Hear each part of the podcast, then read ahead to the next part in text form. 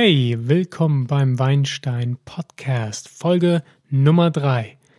Heute geht es um den Geschmack des Weins. Endlich wird getrunken im Weinstein Podcast. Ähm, ich erkläre euch, warum wir zwischen Geruch und zwischen Geschmack unterscheiden. Denn letzte Folge habe ich ja gesagt, dass da ähm, beim Trinken auch die Nase eine gewisse Rolle spielt, aber trotzdem hat die Zunge immer noch eine andere Funktion. Darüber sprechen wir heute. Und am Ende geht es darum, wie packen wir denn diese ganzen Infos, optischer Eindruck, Geruch, Geschmack zusammen und entscheiden am Ende, taugt der Wein was oder nicht. Also das wird Thema des heutigen Podcasts. Insofern bleibt dran, viel Spaß. Gleich geht's los.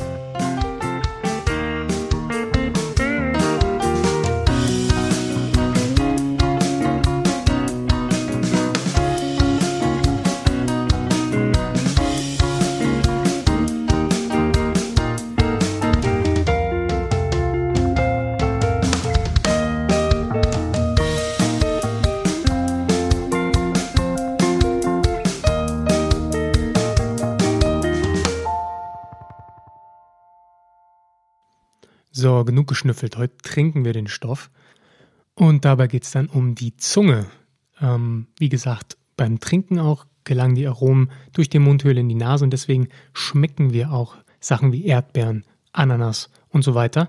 Das sind alles ähm, wieder die Nase für verantwortlich. Die Zunge jedoch ähm, ist gar nicht mal so sensibel für Aromen, sondern was wir da wirklich schmecken, ist süß, sauer, salzig, bitter und ja, Umami, was auch immer das sein soll. Ähm, dazu kommen wir dann gleich noch. Das sind die Dinge, die wir im Mund schmecken. Das sind auch so Sachen, die für Fülle, Körper sorgen. Danach machen wir aus, ob ein Wein frisch schmeckt oder so pappig süß. Ähm, dennoch, auch beim Trinken beachten wir die primären, sekundären, tertiären Aromen, genau wie beim Riechen auch. So, jetzt aber zur Zunge. Wo schmeckt man denn an der Zunge? Welche Geschmäcker. Und warum ist das wichtig? Ähm, zunächst mal, wenn man zum Beispiel einen Gewürztraminer trinkt, der total duftig ist und florale Aromen hat, da sind viele, die sagen, boah, der ist süß, der Wein, auch wenn er eigentlich total trocken ist. Denn weil man mit diesen Duftaromen auch mal ähm, Zucker, was Süßes, ähm, Marmelade oder ähm, vielleicht so einen ganz, ganz süßlichen Kuchen oder sowas verbindet oder so Holunder denkt man gleich an Hugo, Holundersirup, Zucker.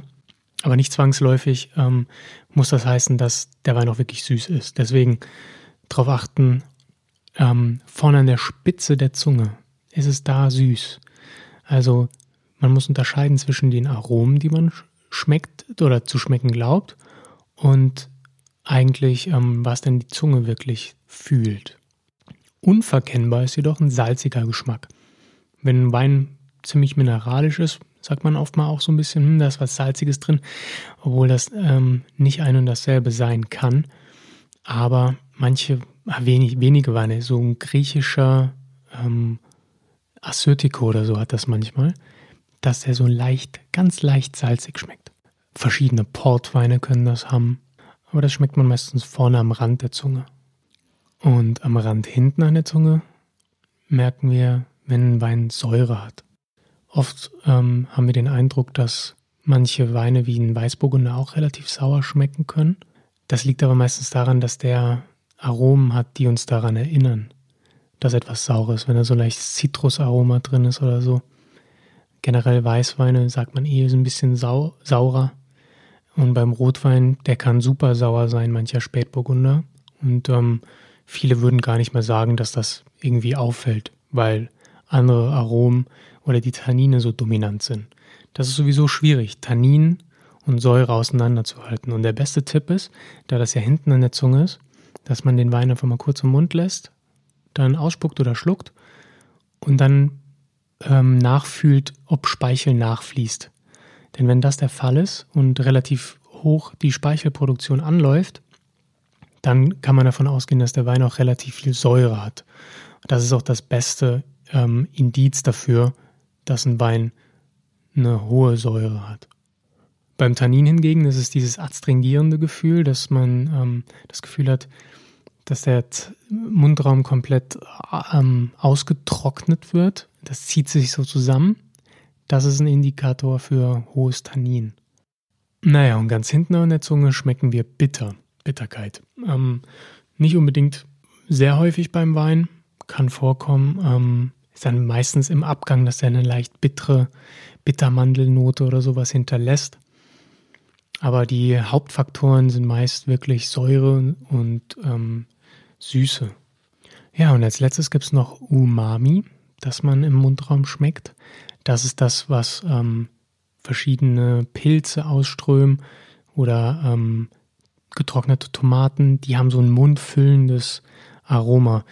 Ähm, oft so deftige Speisen haben das. Wenn man an Essen denkt, das ähm, ja so ein befriedigendes Gefühl hinterlässt, weil das so vollmundig ist, dann hat das mit Umami zu tun. Ähm, denkt an Champignons, die man brät, Tomaten, die man schön durchkocht oder, oder trocknet. Das ist Umami, das ist so ein mundfüllendes Savory, ist ähm, englisches Wort dafür. Kommt aus Japan ähm, und wurde dann irgendwann adaptiert in Geschmacksverstärker. Also das, was Geschmacksverstärker machen, ist, die bringen Umami ins Essen. Und dadurch schmecken die Sachen sehr intensiv.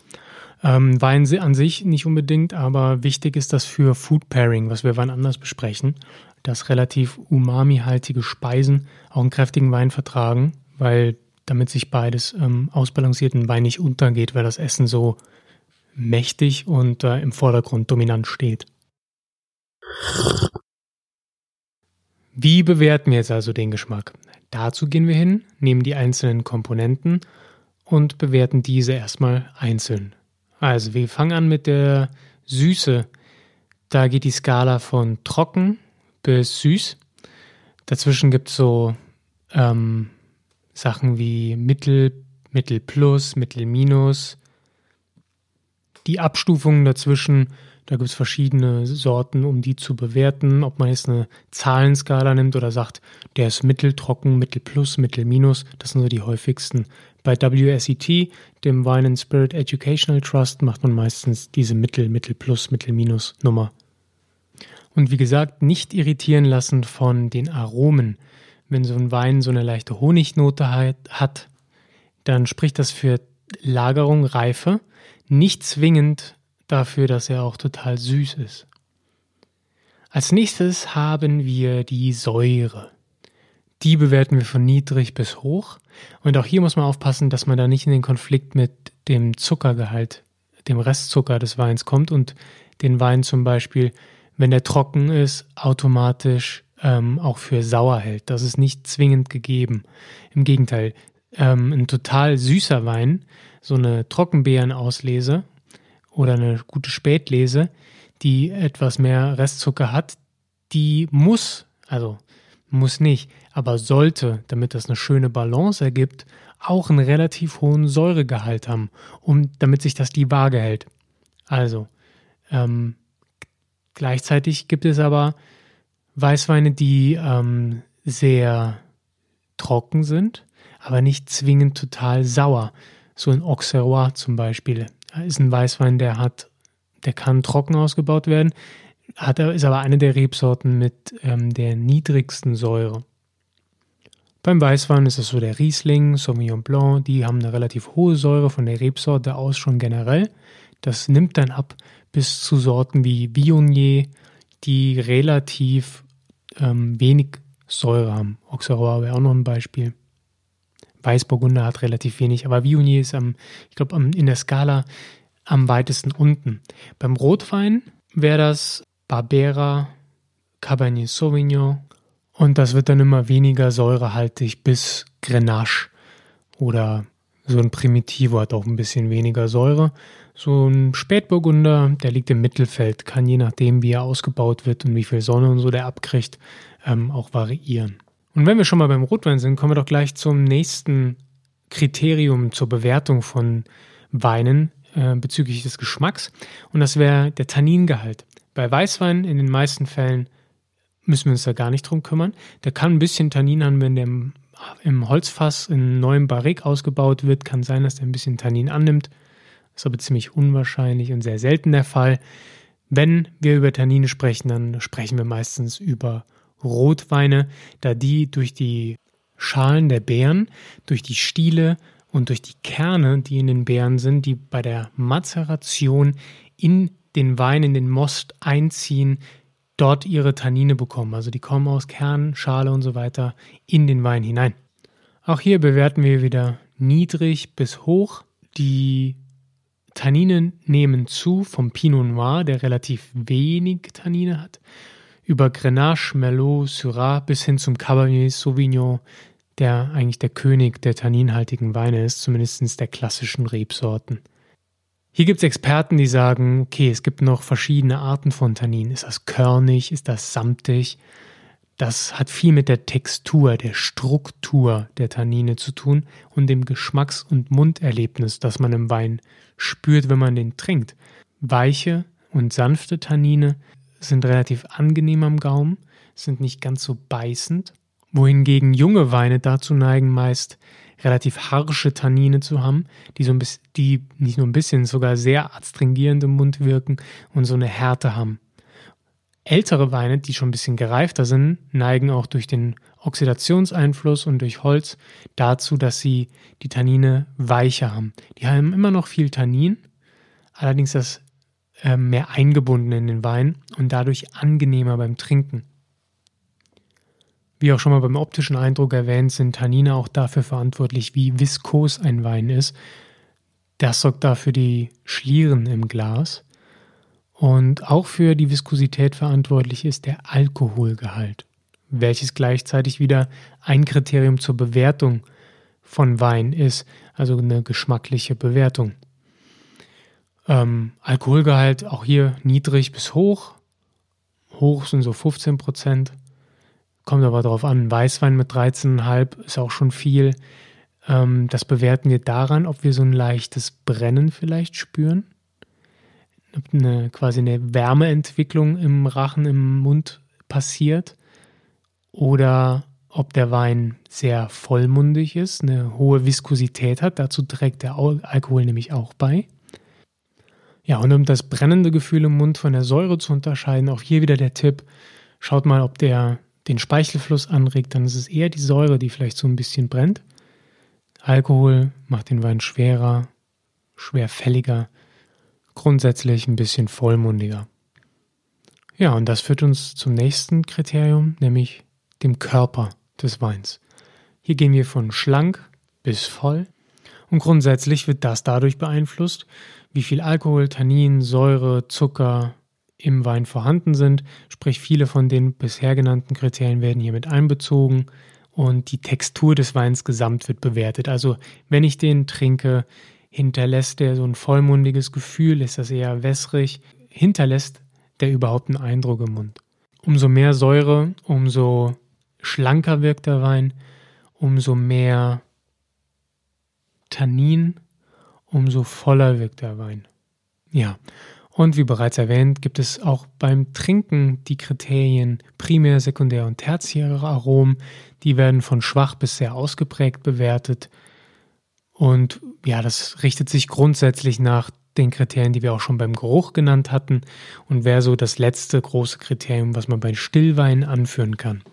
Bei Schaumwein hingegen, also alles, was irgendwie prickelt, wird dann noch die Perlage oder die Mousse bewertet. Das geht von fein über cremig bis hin zu aggressiv.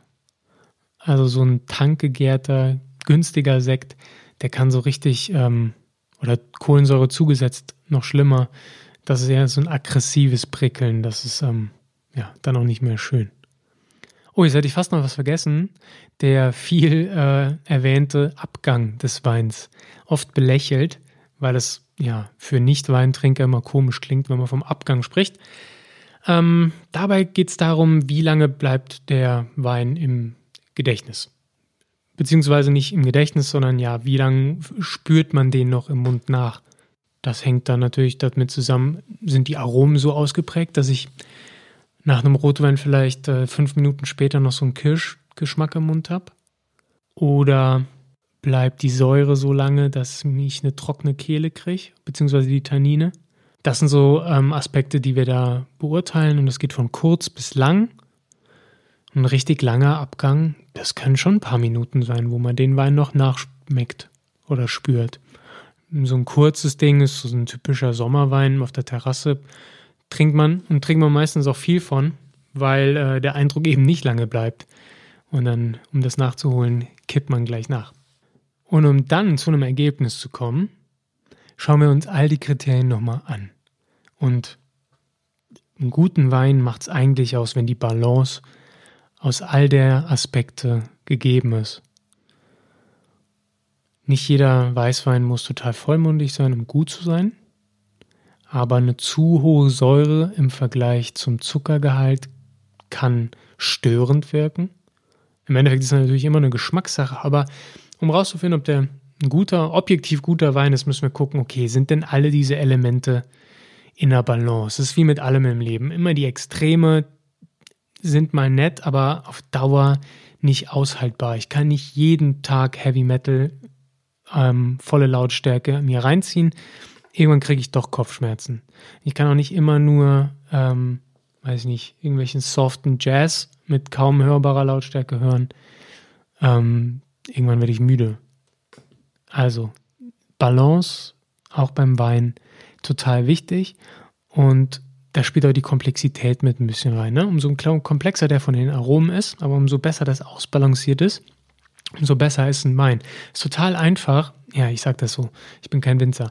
Aber ähm, ein fruchtiger Weißwein, ja? so ein stinknormaler Riesling, Gutswein oder drunter, den man ähm, auf so einem Weinfest irgendwo auf dem Dorf kriegt, der erfrischt, aber da, ja, der schmeckt vielleicht ein bisschen nach, nach grünen Äpfeln oder, oder, oder Zitrone, so ein bisschen frischer. Aber da ist jetzt keine große Komplexität, Mineralität dahinter, sodass der einen wirklichen Trinkgenuss bereitet. Ähm, manchmal ist er vielleicht sogar so sauer, dass man eine Schorle draus macht, obwohl, lasst euch das gesagt sein, ne? aus einem schlechten Wein macht man nur eine schlechtere Schorle. Also wenn man was Schlechtes verdünnt, wird es nicht besser. Ähm, nur so Tipp am Rande. Also Balance ist wichtig. Ähm, umso, umso komplexer der Wein wird, umso schwieriger ist es natürlich auch die Balance zu finden. Und wenn der Wein das dann schafft, dann hat man schon ein gutes, ein bis sehr gutes Exemplar vor sich. Und das äh, schlägt sich dann letztendlich meistens auch im Preis nieder. Ja? Also wenn ihr teure Weine seht, ist das bis zu einem gewissen Grad auch damit einhergehend, dass die Qualität stimmt, dass ähm, der ausgewogen ist. Denn meistens erfordert das viel Arbeit im Weinberg und im Keller. Jo, wenn ich also hingehe und will einen Wein bewerten, schmeckt er mir, schmeckt er mir nicht, ist das immer subjektiv. Aber wenn ich rausfinden will, okay, ist vielleicht nicht mein Ding, denn ich ich empfehle jedem, so viel Wein zu probieren, wie man nur kann und sein ähm, Geschmacksprofil zu erweitern. Dafür gibt es so Apps wie Vivino, die sind ganz praktisch, ähm, um da ein bisschen Daten zu sammeln und mal rumzuprobieren. Ähm, macht ja auch Spaß, mal was Neues zu probieren. Egal mit was, aber beim Wein natürlich auch.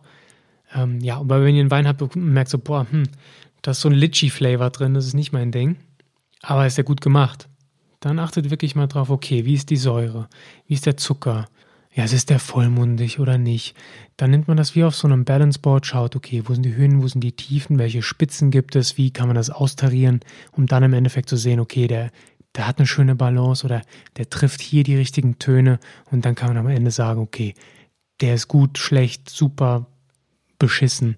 Ähm, das macht im Endeffekt ja die Qualität objektiv aus. Natürlich auch immer Bisschen abhängig davon, wie der Gaumen so funktioniert. Ich meine, jeder empfindet auch Säure ein bisschen anders, muss man einfach so sagen. Ähm, aber ja, die großen Tester, die versuchen dann natürlich so objektiv wie möglich zu sein, obwohl auch ein Parker, ein Johnson, wer auch immer, dann eine gewisse eigene Nummer noch mit reinbringt und noch vorlieben.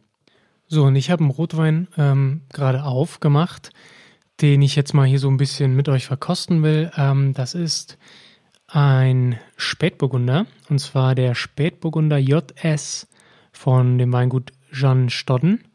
Ähm, das ist ein Weingut an der A, bekannt für ihre guten Rotweine, insbesondere oder eigentlich vor allem Spätburgunder. Jahrgang ist 2008.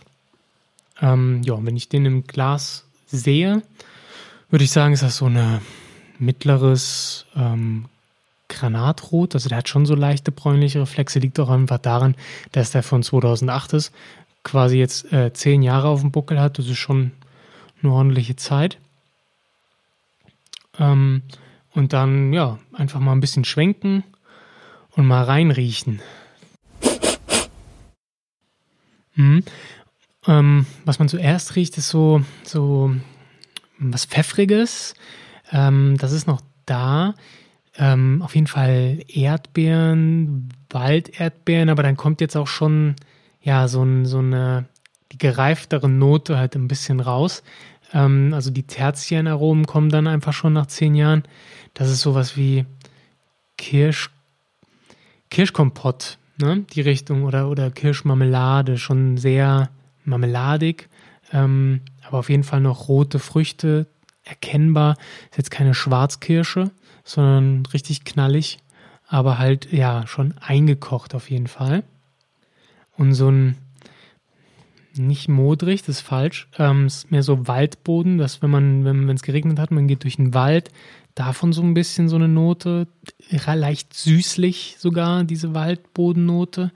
Ähm, neben Kirsche habe ich schon Erdbeere, genau, würzig, pfeffrig, äh, kommt auf jeden Fall noch mit. Also vom Geruch her schon mal gut, nicht mega intensiv, aber ähm, auf jeden Fall präsent, wenn man gleich mal so ein bisschen überm Wein schnüffelt, ohne dass man jetzt die Nase komplett reinhalten muss. Ja, ganz lecker, auf jeden Fall interessant. Ähm, ich stehe eh auf ältere Weine, muss ich ehrlich sagen. Ähm, und das macht schon, ja, macht schon an. Voll gut. Also, ja, trinken wir doch mal, ne? Äh, dieses Schlürfgeräusch ist übrigens eingespielt, das bin nicht ich. Ähm, falls euch das stört, schreibt mal bei Twitter, äh, Weinsteinpod. Ähm, ja, habe gedacht, so als kleine Überleitung. Naja, geschmacklich mh, hm, ist der noch, hat er schon noch eine gute Säure. Die ist auch gut eingebunden. Tannine würde ich sagen sind mittel bis mittel minus, aber auch sanft schon durch das, durch die Reife einfach. Mhm. Und wenn er ein bisschen länger im Mund ist, schmeckt man auch ähm, die Säure schon. Also der hat schon noch gut Säure für das Alter. Ähm, sollte man nicht unterschätzen, aber schön rund. Ähm, ist nicht so, dass das jetzt total dominiert und die anderen Aromen oder so irgendwie platt macht. Das ist schon echt nicht schlecht. Ich, ich schmecke auch ein bisschen mehr so eine rauchige Note. Jetzt, das habe ich eben nicht so doll gerochen, aber so eine leicht gesmokte Nummer kommt da raus. Vom Körper her ist es, würde ich auch sagen, mittel. Dadurch, dass er nicht so mega viel Tannin hat, ist er nicht so krass im Vordergrund. Alkohol ist auch so mittel ist nicht besonders prägnant, dominant und die Länge. Also ich habe den jetzt, weiß ich nicht, von einer Minute getrunken. Ähm, das Kirschkompott ist noch da. Die rauchigen Noten sind schon ein bisschen verschwunden. Ähm, Säure auch. Adstringierend ist da jetzt auch nicht mehr viel. Aber diese Kirschnote, die bleibt hängen. Insofern würde ich mal auch so Mittel bis Mittel plus als Abgang sagen. Ähm, auf jeden Fall lecker ich weiß gar nicht, ja, was kostet der? 2008, keine Ahnung, gibt es wahrscheinlich auch gar nicht mehr so zu kaufen. Ich hatte ihn nur im Keller stehen. Ähm, was auf jeden Fall krass war, war der 2015er Jahrgang. Falls man da noch Flaschen kriegt, sollte man zuschlagen. Der hat auch einige Punkte kassiert. Also 90 Punkte Gourmillot und 89 Eichelmann. Also wer auf solche Statistiken und Punkte Wert legt, ist damit auf jeden Fall ganz gut bedient mit diesem Wein. Der 2008er ist wahrscheinlich nicht ganz so stark, würde ich mal sagen. Ich weiß nicht, wie er frisch geschmeckt hat. Ähm, aber ja, also für das ich den gerade eben im Keller gefunden habe, bin ich froh, dass ich ihn aufgemacht habe. Ähm, hat Trinkreife definitiv, würde ihn auch nicht länger lagern wollen. Ähm, das ist genau safe, ist gut, auf jeden Fall. Jo, ähm, das war's erstmal. Ich, ich schicke euch ein Bild noch. Ähm, was heißt, ich schicke euch das? Ich lade das bei Insta hoch. Äh, WeinsteinPod.